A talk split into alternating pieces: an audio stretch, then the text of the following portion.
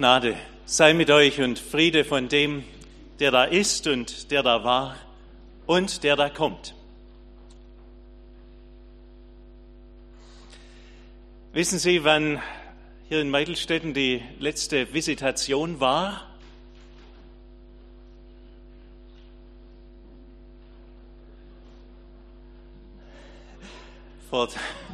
Sie sind gut. Also Aaron Feder hat es vorher schon nachguckt. Die Bernlocher wussten es nicht. Aber mittlerweile ist gut, wenn man gute Informationsquellen hat. 2019 war hier Visitation. Das ist ja immer so eine Sache. Als Pfarrer hofft man, dass man da drum rumkommt, weil es immer enormes Geschäft ist. Da wird aufgelistet, was man an Angeboten hat. Da wird der Bürgermeister befragt, was er von der Gemeinde hält. Da wird gefragt, was die Konfirmanden von der Gemeindeleitung erwarten und dann wird geguckt, wie die Substanz vom Bau ist und all das Mögliche und alles Unmögliche wird in Erfahrung gebracht. Und am Schluss, da gibt es dann einen sogenannten Visitationsbericht. Da schreibt der Herr Dekan auf, was gut ist, was man besser machen könnte und was gar nichts ist. Und das ist notiert in diesem Bericht. Wir haben heute auch einen Visitationsbericht als Predigtext. Aber da kommt nicht der Herr Dekan zu Besuch und auch nicht der Herr Dekan schreibt einen Abschlussbericht, sondern Jesus Christus selber. Schreibt der Gemeinde in Ephesus einen, eine Art Visitationsbericht, wo genau diese Dreiteilung auch zu finden ist. Erstens, das ist zu loben. Zweitens, das ist zu, ta zu tadeln. Und drittens, das ist zu tun. Ich lese uns aus Offenbarung 2 ab Vers 1 das erste sogenannte Sendschreiben an insgesamt sieben Gemeinden in Kleinasien. Dem Engel der Gemeinde in Ephesus schreibe, das sagt, der da hält die sieben Sterne in seiner Rechten, der da wandelt mitten unter den sieben goldenen Leuchtern. Ich kenne deine Werke und deine Mühsal und deine Geduld und weiß, dass du das Böse nicht ertragen kannst. Und du hast die geprüft, die sagen, sie seien Apostel und sind's nicht, und hast sie als Lügner befunden und hast Geduld und hast um meines Namens willen die Last getragen und bist nicht müde geworden. Aber ich habe gegen dich, dass du deine erste Liebe verlassen hast. Denke nun daran, aus welcher Höhe du gefallen bist und tue Buße und tue die ersten Werke. Wenn aber nicht, werde ich über dich kommen und deinen Leuchter wegstoßen von seiner Stätte, wenn du nicht Buße tust.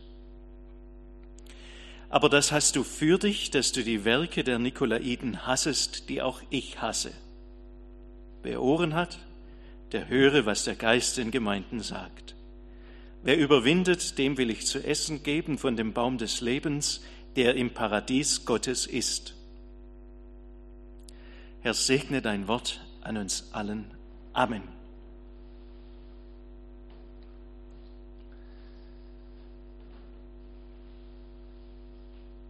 Bestimmt kennen Sie Leute, denen kann man es nicht recht machen. Da schreibt der Schüler schnell und zügig von der Tafel mit ab und dann kritisiert der Lehrer, Lehrer sind ja Leute, denen kann man es nie recht machen, sagt, schreib ein bisschen schöner. Und wenn der Lehrer das gesagt hat und der Schüler sich anstrengt und das nächste Mal die Buchstaben malt, dann sagt der Lehrer, schreib aber ein bisschen schneller. Da sitzt man abends auf dem Sofa, also Mann groß geschrieben und mit zwei N. Und dann sagt sie zu ihm, jetzt sag doch auch endlich mal was. Und wenn er dann was sagt und redet, na heißt jetzt sei ja mal still, ich hätte auch gern was sagen. Der Ausgebrochene aus dem Gefängnis, der zum Richter sagt, auch Ihnen kann man es nicht recht machen, breche ich ein, gefällt es Ihnen nicht und breche ich aus, dann gefällt es Ihnen auch nicht. Und Sie könnten bestimmt die Liste beliebig lang fortsetzen. Es gibt Leute, denen kann man es nie recht machen. Und jetzt meinen etliche, Gott sei auch so einer, dem könne man es nie recht machen. Gott kannst du es nie recht machen. Immer gäbe es noch etwas, wo du was draufsetzen kannst. Jedes Jahr mit den Konformanten habe ich die Diskussion, wie oft müssen wir in Kirche bis zur Konfirmation. Manchmal lasse ich mich dann drauf ein und sage 22 Mal bis zur Konfirmation. Jetzt hat es neulich einer ausgerechnet und hat gesagt, Hanna, bin ich Mitte Januar fertig. So ist nicht gemeint, sagte ich. Nein, also nicht zweimal, sondern vielleicht dreimal im Monat. Viermal wäre sicherlich besser. Und Sie, die Sie viermal in die Kirche gehen, Gott wird es bestimmt noch mehr gefallen, wenn Sie am Mittwoch auch noch zur Bibelstunde zu Christoph Bacher gegangen hättet, oder? Gott kann man es nicht recht machen. Vier Prozent Ihres Gehaltes geben Sie weiter. In der Bibel steht zehn Prozent, aber bestimmt wird Sie mehr gefallen. Sie geben auch noch 15 oder noch mehr Prozent. Gott kann man es nicht recht machen, oder? Und jetzt lese ich in diesem Sendschreiben, in diesem Visitationsbericht nicht als ersten Punkt, liebe Gemeinde in Ephesus, ihr macht nichts recht, sondern als erstes steht in diesem Sendschreiben und übrigens auch in all den anderen ein dickes Lob und ein ernst gemeintes Lob. Nicht wie das Lob, das im Arbeitszeugnis steht, wo es heißt, er konnte seine Aufgaben kompetent delegieren und gemeint ist, er war faul und hat die Arbeit auf andere abgeschoben. Nein, so ist nicht das Lob gemeint, sondern es ist echtes Lob. Gott lobt seine Gemeinde. Gott ist nicht einer, dem man es nicht recht machen könnte. Bevor wir uns das Lob anschauen, lasst uns an der Stelle kurz inhalten. Wenn schon der perfekte Gott eine unperfekte Gemeinde lobt, wie viel mehr sollten auch wir Menschen sein, die loben? Wir Unperfekte, die anderen Unperfekten. Lasst uns das mitnehmen, dass wir als Eltern unsere Kinder loben. Es geht auch umgekehrt. Als Lehrer die Schüler, als Angestellte die Chefs, als Chefs die Angestellten nicht Kritik, nicht mies, nicht madig machen sei unser erstes Amt und auch nicht das Schwäbische vor sich hertragen, nicht geschumpft genug gelobt. Gott lobt. Und wir sollten an der Stelle von ihm lernen. Wie leitet Jesus dieses Lob ein? Mit nur zwei Worten leitet er dieses Lob ein, indem er schreibt, ich weiß, ich kenne. Und auch in den anderen Sendschreiben finden wir diese Worte. Ich weiß, das ist Trost genug. Wenn Sie alles vergessen, dann nehmen Sie das mit. Gott weiß. Wie viele von uns leiden darunter, dass sie sagen, von mir weiß keiner was und will auch keiner was wissen. Es kann in den besten Ehen vorkommen, dass einer vom anderen eben nicht weiß, wie es dem anderen geht. Dass wir davon träumen, dass uns einer entdeckt. Denke an den Jungen auf dem Fußballplatz, der davon träumt, dass der Lieblingsfußballspieler vorbeikommt und sagt, Mensch, wie du Fußball spielst, solche Leute brauchen wir, komm mit, nächstes Jahr bist du dabei und dann gewinnen wir auch die WM. Und dann gibt es die Schüler, letzte Woche Unterricht, die Hausaufgaben bekommen. Wenn ich dann abfrage, manchmal sieht man es ja in den Augen, die hat was vorbereitet und die traut sich nur nicht. Dann habe ich sie aufgerufen und dann ging nicht dieses Erschrecken, was es manchmal auch gibt, übers Gesicht, sondern das Strahlen. Ja, ich darf das präsentieren, was ich vorbereitet habe. Das Strahlen über das Gesicht und dann war es echt gut. Wir wünschen uns, dass wir entdeckt werden. Nicht nur Kinder, sondern auch Erwachsene. Wir träumen davon, dass einer wirklich weiß, wie es uns geht. Dass einer die Gaben entdeckt, die in uns stecken. Und so leitet nun Jesus das Lob ein. Ich weiß, ich kenne, was in dir steckt. Und das schätze ich und das lobe ich. Lassen Sie sich's heute zusagen. Gott weiß, wie es in ihnen aussieht. Er kennt ihre Gaben und er lobt sie auch. Was nun lobt Jesus an der Gemeinde? Er lobt drei Dinge. Ich mache es ganz kurz, könnte man lang viel dazu sagen. Er lobt erstens die missionarische Absicht der Gemeinde. Er schreibt, ich kenne deine Werke und deine Mühsal und deine Arbeit. Und das Wort, das hier für Arbeit steht, das wird ganz oft gebraucht im Zusammenhang damit, wie die Gemeinde missionarisch unterwegs ist. Und die Epheser waren missionarisch unterwegs. Sie haben anderen von Gott erzählt. Inmitten der Religionsvermischung in Ephesus, der Diana-Kult, der hochgehalten wurde, der Kaiserkult, der im Kommen war, standen die Epheser hin und haben von Jesus erzählt. Und diese missionarische Absicht, die lobt Jesus. Und er lobt die Klarsicht, dass Nachfolge ins Leiden führt. So schreibt es Jesus.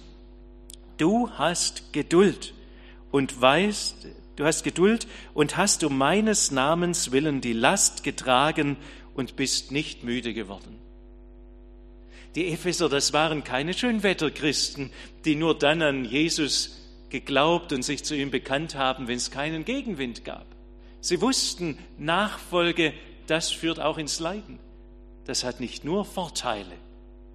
Johannes, der diese Zeilen schreibt, war selber in der Verbannung auf der Insel Patmos.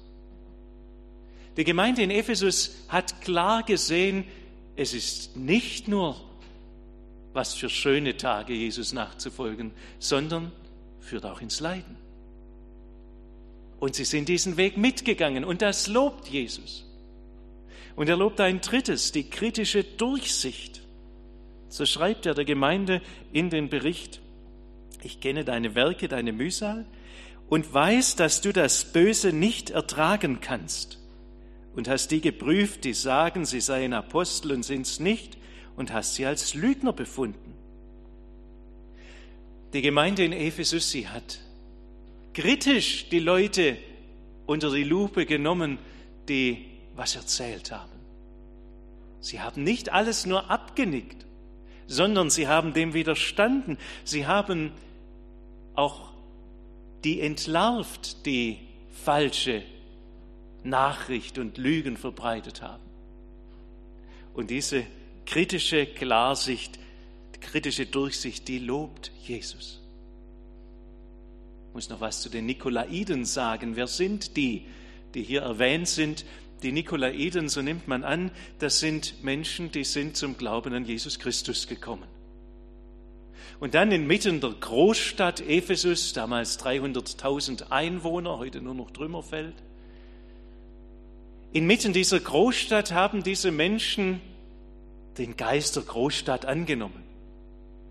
Geist der Toleranz, den Geist der Menschenkult, der Gleichförmigkeit. Sie haben nicht nur an Jesus sich gehalten, sondern sie haben das andere auch noch mitgenommen. Gott und die Welt wollten sie haben, wer will das nicht? Und denen sind die Epheser widerstanden und haben gesagt, nein, so ist es nicht. Und diese kritische Durchsicht, die lobt Jesus. Das erste also, ein dicker Punkt und auch der größte in dem Bericht und auch in der Predigt, keine Sorge, es geht jetzt nicht nochmal zweimal so lang. Aber dieser erste Block, das ist zu loben. Das steht vorne. Und jetzt kommt das zweite. Das ist zu tadeln. Ein großes Aber. Aber ich habe gegen dich, dass du die erste Liebe verlassen hast. Ich habe gegen dich. Das ist ein gewaltiges Wort, das Jesus hier der Gemeinde ins Stammbuch schreibt. Ich trete auf gegen dich. Es gibt etwas, was mir an dir nicht gefällt. Ich habe gegen dich. Jesus ist nicht nur einer, der lobt und alles irgendwie glatt bügelt, sondern auch einer, der klar benennt, es gibt etwas und das muss anders werden. Ich habe gegen dich. Ich habe gegen dich, dass du die erste Liebe verlassen hast. Nur ein einziges wird getadelt. Die Epheser sahen vieles und viele. Sie sahen die Heiden, sie sahen die Lügenprediger, sie sahen die, die sich der Welt gleich gemacht haben und sie haben auch viel getan, sind in Aktionismus verfallen. Und das ist gar nicht mal so verkehrt, dass sie was tun. Aber das haben sie versäumt, dass sie auf Jesus geschaut haben. Das haben sie versäumt, dass das persönliche Verhältnis zu Jesus Christus nicht in Ordnung mehr war, dass die erste Liebe eingeschlafen ist. Alles entscheidet sich an diesem persönlichen Verhältnis zu Jesus. Wo das nicht stimmt, stirbt eine Gemeinde ab, stirbt und schläft auch der Glaube ein. Sie kennen alle das Wort, wo Jesus vom Weinstock spricht. Er sagt, ich bin der Weinstock, ihr seid die Reben. Wenn ihr dran bleibt, dann bringt ihr Frucht. Aber wenn ihr nicht an mir dran bleibt, abfallt, dann seid ihr zu nichts mehr wert. Dann verbrennt man euch mit dem anderen Reisig. Das persönliche Verhältnis zu Jesus Christus muss stimmen. Das ist die Hauptbotschaft. Sollte auch unsere Hauptbotschaft sein. Jemand sagte einmal, unsere Kirche gleicht mehr und mehr einer Tube mittelscharfer Senf, die über alles und jedes ausgedrückt wird. Kirche muss was sagen zum Frieden, zur Vielfältigkeit, zur Vielgestaltigkeit, zum Klima, überall ein bisschen mittelscharfer Senf drüber. Aber die Hauptbotschaft der Gemeinde, die Hauptbotschaft, das Wichtigste, auf das es ankommt, ist das persönliche Verhältnis zu Jesus Christus. Das sei unsere erste Botschaft. Das habe ich gegen dich, dass du die erste Liebe verlassen hast. Die erste Liebe kann man auf zweierlei Weise verstehen. Wenn jemand frisch zum Glauben kommt, dann sprüht der, bringt sich ein, engagiert sich. Da geht es nur noch um Jesus. Oder man kann es in Form der Priorität sehen. Jesus an erster Stelle. Alles andere ist dem nachgeordnet. Die erste Liebe, die haben die Epheser verlassen. Und das wird bemängelt. Und deshalb das dritte und letzte, nach, das ist zu loben, das ist zu tadeln, jetzt das ist zu tun. Was muss man jetzt machen? Jesus schreibt der Gemeinde, denke daran, aus welcher Höhe du gefallen bist und tue Buße. Tue die ersten Werke. Ganz schlicht, ganz banal. Tue Buße. Kehre um. Nicht nur denke um, sondern kehre um. Wende dich neu hin diesem Jesus zu. Adventszeit ist Bußzeit, deshalb auch violettfarbene Paramente an Kanzel und Altar. Bußzeit. Möglichkeit, jetzt auch in diesen hoffentlich besinnlichen Tagen, nochmal neu darüber nachzudenken, sich daran zu erinnern, wie war das, als ich zum Glauben an Jesus Christus gekommen bin. Vielleicht in alten Tagebuchaufzeichnungen zu blättern. Vielleicht überlegen, was habe ich denn früher in der Gemeinde alles gemacht und was ist jetzt eingeschlafen? Bei mir selber, nicht bei den anderen. Dann will ich umkehren, mich neu an diese erste Liebe erinnern und bitten, Herr, mach dieses Feuer neu lebendig. Und dann ist vielleicht nicht mehr dran, dass ich in der Jugendarbeit mich engagiere wie vor 30 Jahren, sondern vielleicht gibt es ganz neue Aufgaben, die der Herr mir aufs Herz legt. Das ist zu tun. Umkehren, sich hinkehren und neu diesem Herrn zuwenden. Das ist der Visitationsbericht. Zu loben, zu tadeln und zu tun. Und Jesus fügt diesem Bericht noch ein Postskriptum, ein PS an. Er schreibt, Ohren auf, wer nicht hören will, muss fühlen. Gott ruft nicht ewig, aber noch ist die Zeit der Gnade. Und Augen auf. Am Ende steht der Himmel offen. Wer jetzt umkehrt, der kehrt in den Himmel heim. Amen.